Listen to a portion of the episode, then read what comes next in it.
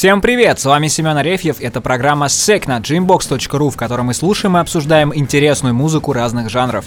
И сегодня мы продолжаем говорить о группе Неврозис, но не о самой группе, а о сайт-проектах ее участников. Эти проекты на самом деле действительно заслуживают отдельного выпуска, а просто потому, что это очень сильно отличается от того, что делает Неврозис, это очень сильно отличается от того, что мы привыкли слышать от э, тяжелых музыкантов, от людей, которые играют подобное неврозис условно. И на самом деле эти сайт-проекты очень четко иллюстрируют, а, насколько вся американская музыкальная культура взаимосвязана, насколько глубокий у людей бэкграунд и насколько вообще эта музыка содержит в себе какую-то определенную историю, то есть насколько там много контекста, насколько там много отсылок к, к другим жанрам и насколько эта музыкальная история богата. И первый сегодняшний коллектив, а точнее не коллектив, а сольный исполнитель, это один из вокалистов и гитаристов Неврозис, основатель группы Стив фон Тил. А, его, соответственно, проект так и называется, и очень трудно сказать, на самом деле, вот что он играет. Почему? Потому что а, это, ну, по факту, это такой некий фолк, некий такой кантри-фолк, а, очень спокойный, но, грубо говоря, мужик поет под гитару, да? А, но на самом деле вот а, такие жанры, которые достаточно лаконичны музыкально, они самые трудные для исполнения. Почему? Потому что здесь нужно в голосе, нужно в подаче вкладывать гораздо больше, потому что тебе не получится скрыться, спрятаться за набором тяжелых инструментов, за каким-то набором звуков и какой-то стены там нойзовой и так далее, потому что а, здесь нужно быть э, максимально открытым, честным и а, выкладывать какие-то эмоции какой-то бэкграунд, который всегда существует в музыке. По факту, самое четкое определение музыки, которое я услышал вообще, это то, что музыка — это общение музыкой. И в данном случае а, подобные исполнители очень четко показывают, какого уровня должно быть вообще умение общаться музыкой для того, чтобы делать ее проще, и для того, чтобы просто мужчина, поющий под гитару, вызывал какие-то четкие, строгие эмоции, даже если вы не понимаете, о чем он поет. И чтобы это проиллюстрировать, давайте послушаем одну из песен Стива Фонтила под названием «Breathe».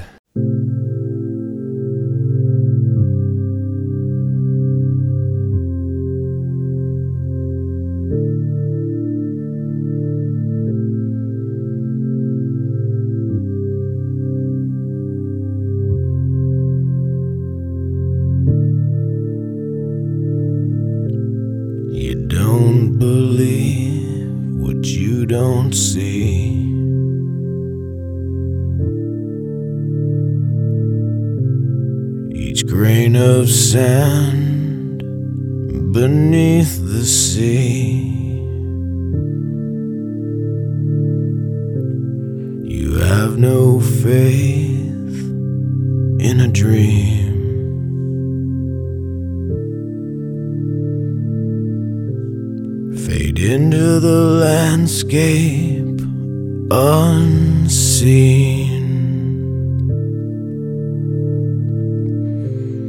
In a field of weeds, killing time.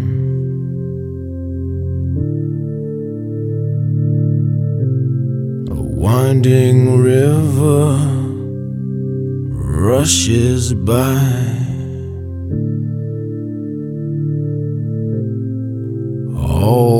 While, you seem to be going blind. A cold, numb gray in your eyes.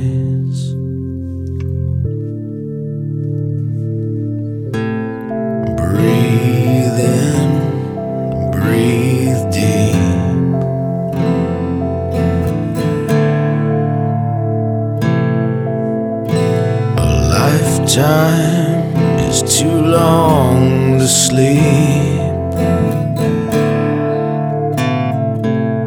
Staring at lightning won't keep you warm. You hear the thunder, but can't get out of the storm.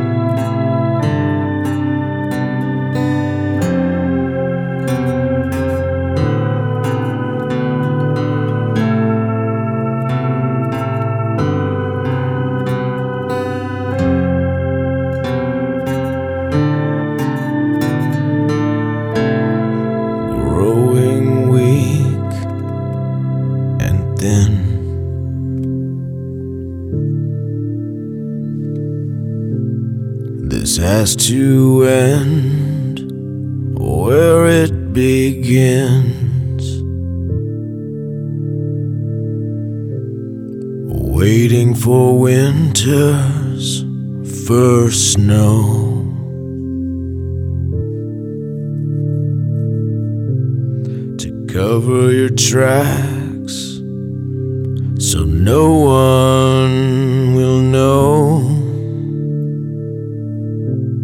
that you ever lived or ever lied.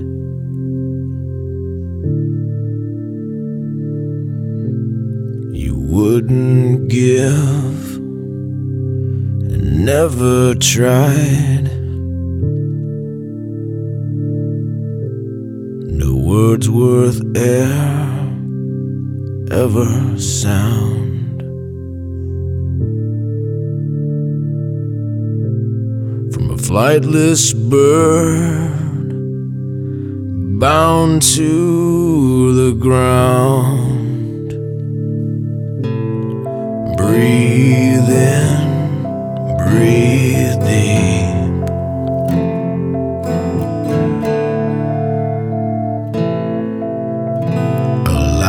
Lifetime is too long to sleep.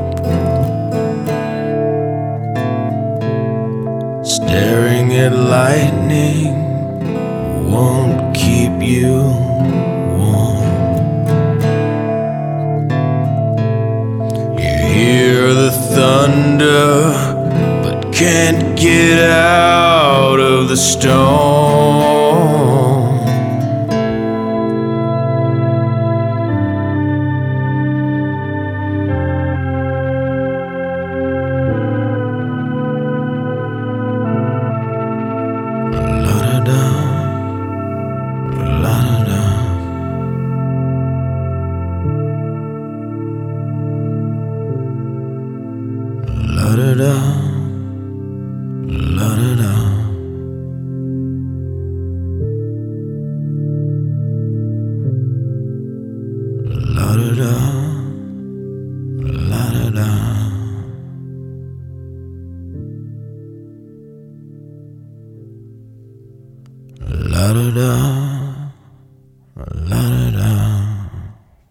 Своем творчестве Стив Фонтил а, очень часто обращается к кантри, к фолку, к каким-то старым американским исполнителям. А, грубо говоря, это все какие-то следы Джонни Кэша и а, старого блюза, и вообще очень-очень-очень далекие какие-то а, года, дела и исполнители.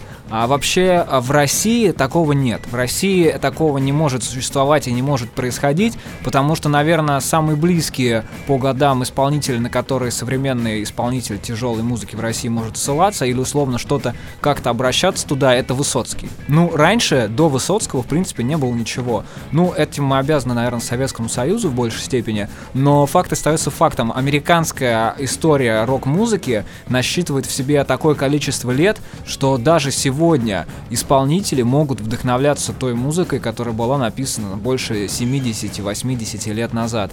А в Советском Союзе, например, э, это все было очень сильно уничтожено, разрушено. И что значит уничтожено, да? А Давайте подробнее об этом поговорим. Уничтожено это значит, что а, если вы играли тяжелую музыку, например, э, в 70-х, 80-х условно, а, вам не давали выступать. Что значит не давали выступать? Как это происходило? Раньше при подаче заявки на выступление где угодно необходимо было подавать список фамилий. То есть это не как сегодня вы приходите и говорите, что мы хотим здесь играть, и разговор ведется исключительно о деньгах. Нет, Э, все списки с фамилиями должны были проходить некое одобрение у комиссии. А если вы играли тяжелую музыку, то ваши фамилии заносились в черные списки, и вы физически не могли выступать э, нигде вообще. Соответственно, в Америке, естественно, такого не было. В Америке, естественно, не было а, каких-то запретов а, такого рода. И поэтому а, в Америке и в Европе, естественно, а, существует огромная преемственность, огромное количество разных музыкальных традиций. И условно все, вне зависимости от того, какого рода тяжелую музыку они играют, и его неважно, тяжелую или нет, они примерно знают, что было 50-60 лет назад и продолжают слушать исполнителей, которые были тогда. И, соответственно, для многих из этих музыкантов а, высшей целью и высшей точкой собственного творчества является создание какой-либо музыки, какого-либо продукта, который по уровню, вообще по количеству эмоций, вложенных в это, был бы хотя бы капельку похож, хотя бы капельку соответствовал тем стандартам, которые были заложены еще очень давно, очень старыми исполнителями, певцами и так далее. Отсюда же идет а, большое количество каверов и каких-то перепевок песен, а, каких-то песен на старые стихи каких-то старых поэтов, которых кроме там американских каких-то музыкантов мало кто знает. И в силу этого а, большинство тяжелых каких-то команд имеют э, желание, вот их участники имеют какое-то желание делать какие-то вот отдельные собственные проекты и пытаться подражать или расти до уровня своих кумиров, которых они слушали очень давно и которые перестали существовать, но при этом до сих пор вдохновляют все новых и новых музыкантов. И чтобы показать эту преемственность, чтобы показать э, вот эти все отсылки, давайте послушаем еще одну композицию э, Стива Фонтила, которая напрямую использует какие-то инструменты и мелодические ходы из кантри. Это отличная песня, и она называется This River.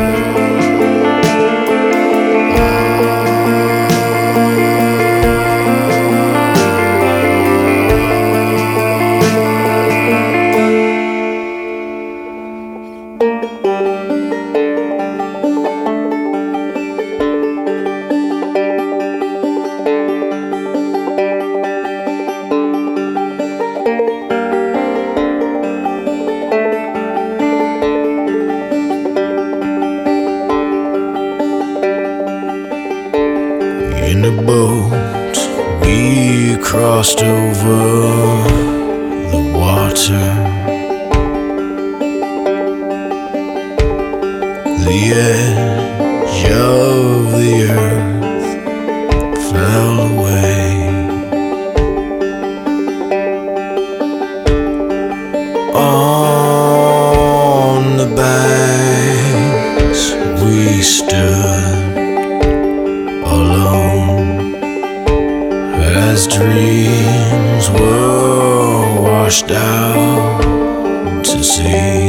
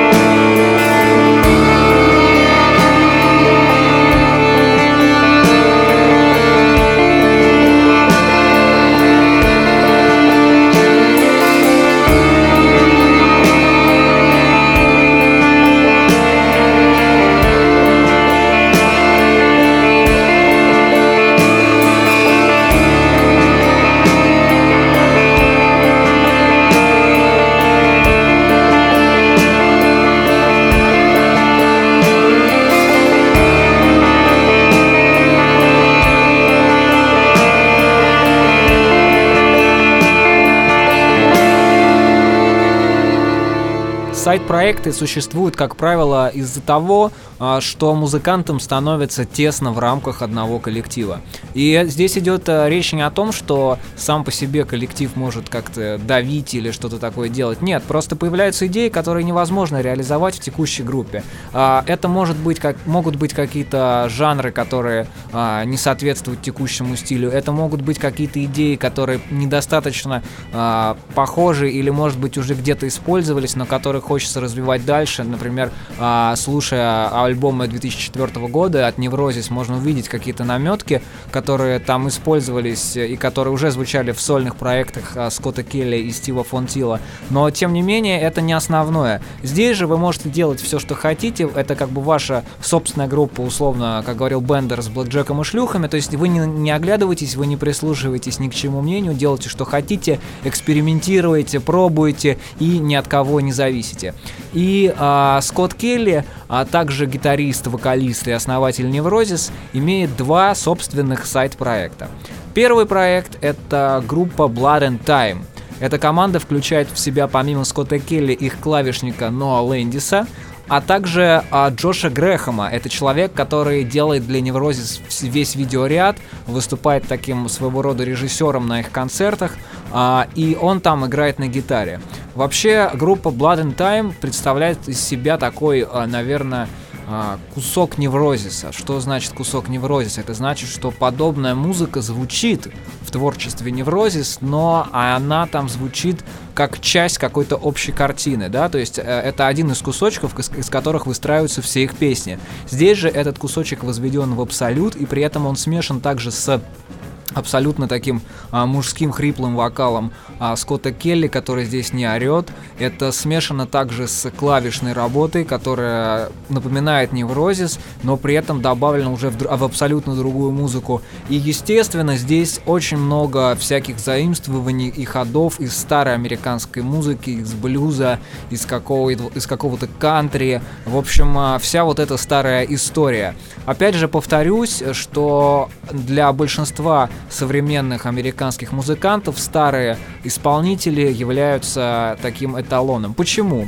А, потому что когда вы слушаете музыку, где на первом плане стоит певец и какой-то человек конкретный, этому человеку нужно обладать каким-то бэкграундом невероятным, какой-то невероятной историей, чтобы это было слышно в музыке. Почему? Потому что а, музыка, грубо говоря, простая, музыка человека, поющего под какую-то гитару, она требует прежде всего того, что слушая ее, а, вы должны видеть какую-то вот жизнь, какой-то невероятного уровня бэкграунд, и только тогда эта музыка вас зацепит. Потому что под гитару пели практически все в свое время, да, в переходе тоже поют под гитару, но, естественно, это нельзя сравнивать. Хотя на самом деле там играют одни и те же ноты, там поют одни и те же вещи, как правило, но фактически вот сама подача, сам человек, исполнитель, а, здесь важнее музыки. То есть персона важнее того, что она играет. Ну, по большому счету это так. То есть, а, если вы возьмете и начнете перепевать кого-то,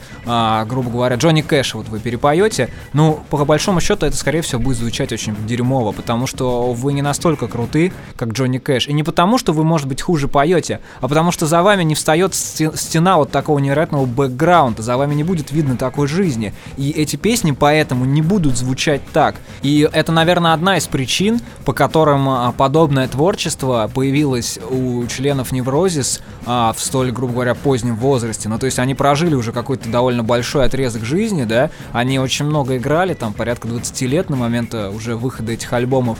И э, только после этого они осмелились что-то начать делать подобное. И, наверное, только вот спустя какое-то количество прожитых и там проигранных в группах лет э, они наконец-то вот набрали тот бэкграунд, набрали какой-то, набрали ту жизнь и ту историю, которая э, позволила им начать записывать и играть такую музыку. И давайте послушаем одну из песен, одну из очень, наверное, э, ярких, запоминающихся и таких очень грустных песен песен э, Скотта Келли и группы Blood and Time.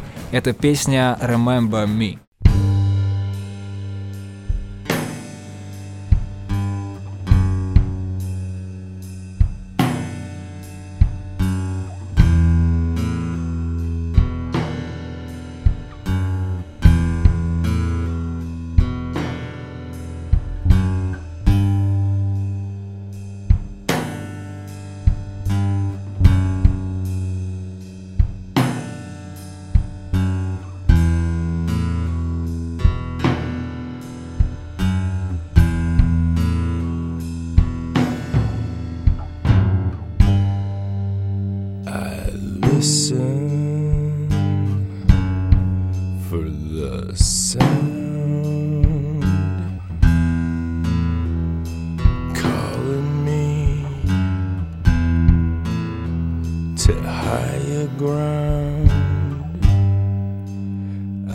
stay.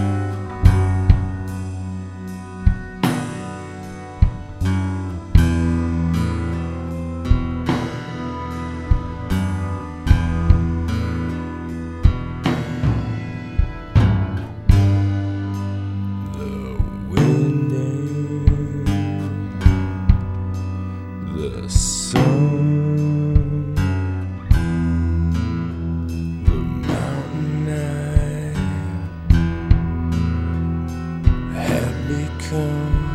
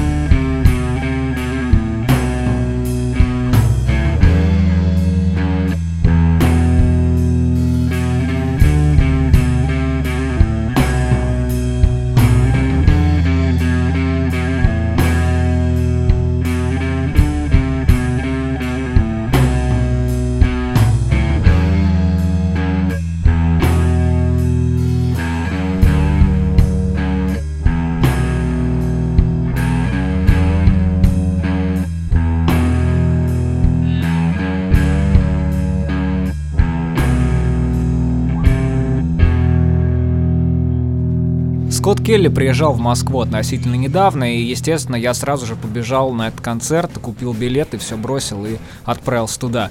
А, прежде всего, мне было интересно, как это выглядит вообще. Я никогда не бывал на подобных концертах, где человек просто поет под гитару. Мне стало очень вообще любопытно, что это из себя представляет, и, собственно, есть ли за этим что-то, потому что одно дело слушать запись, а другое дело выступать вживую, как бы смотреть на это все. А, и на самом деле я был поражен.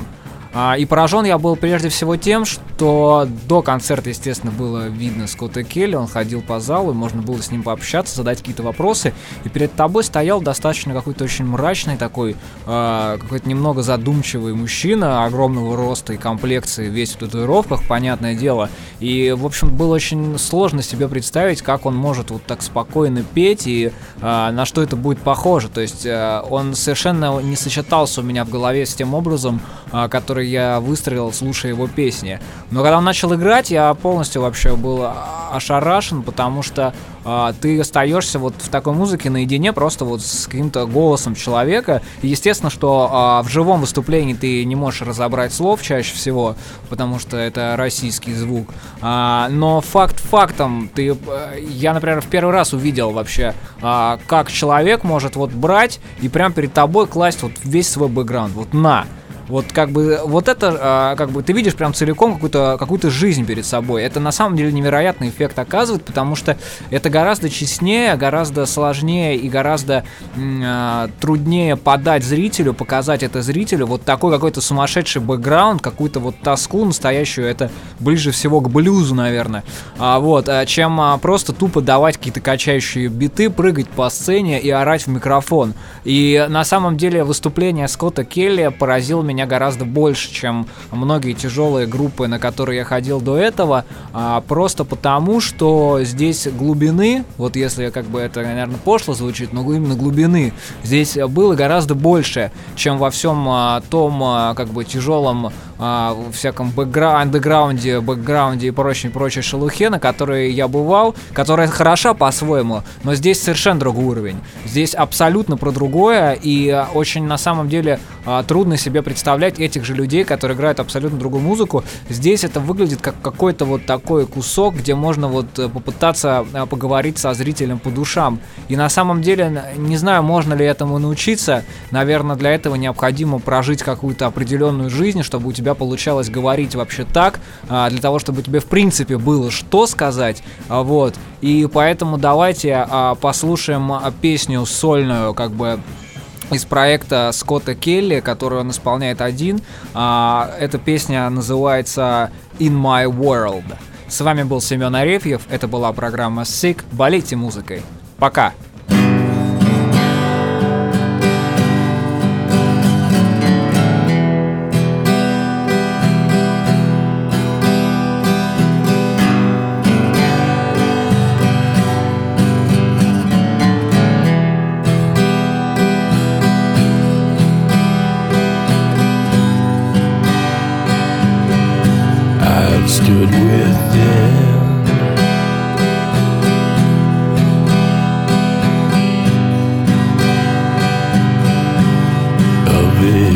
future.